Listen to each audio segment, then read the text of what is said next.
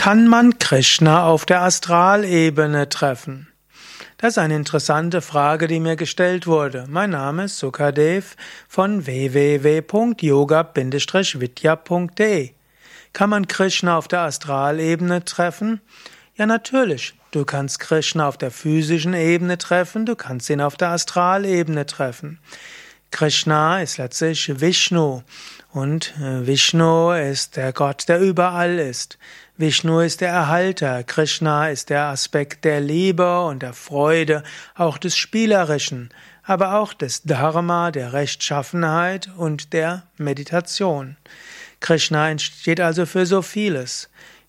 Wenn du mit deinem Bewusstsein auf höhere Bewusstseinsebenen gehst, dann kannst du Krishna vielleicht sogar sehen. Du kannst ihn spüren. Du kannst ihn in der physischen Welt sehen, in allem Schönen, in jeder Liebe, in allem, was dich äußerlich berührt. Krishna sagt in der Bhagavad Gita, dass in allem, was für dich besonders ist, dort ist Gott und damit Krishna besonders erfahrbar. Und das gilt natürlich auch auf der Astralebene. Auf der Astralebene kannst du sogar Visionen von Krishna haben.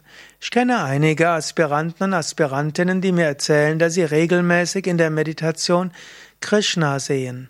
Oder dass sie sogar mit offenen Augen plötzlich sehen, wie Krishna irgendwo im Raum steht und anfängt zu tanzen. Das kann man als geistige Störung diagnostizieren. Man könnte aber auch sagen, ja, Krishna manifestiert sich.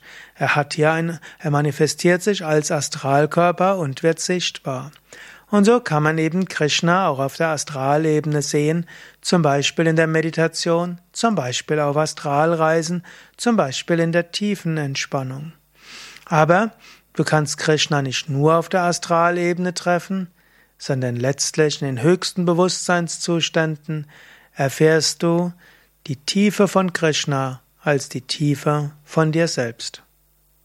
Wenn du mehr wissen willst über Krishna, dann gehe auf wiki.yoga-vidya.de Krishna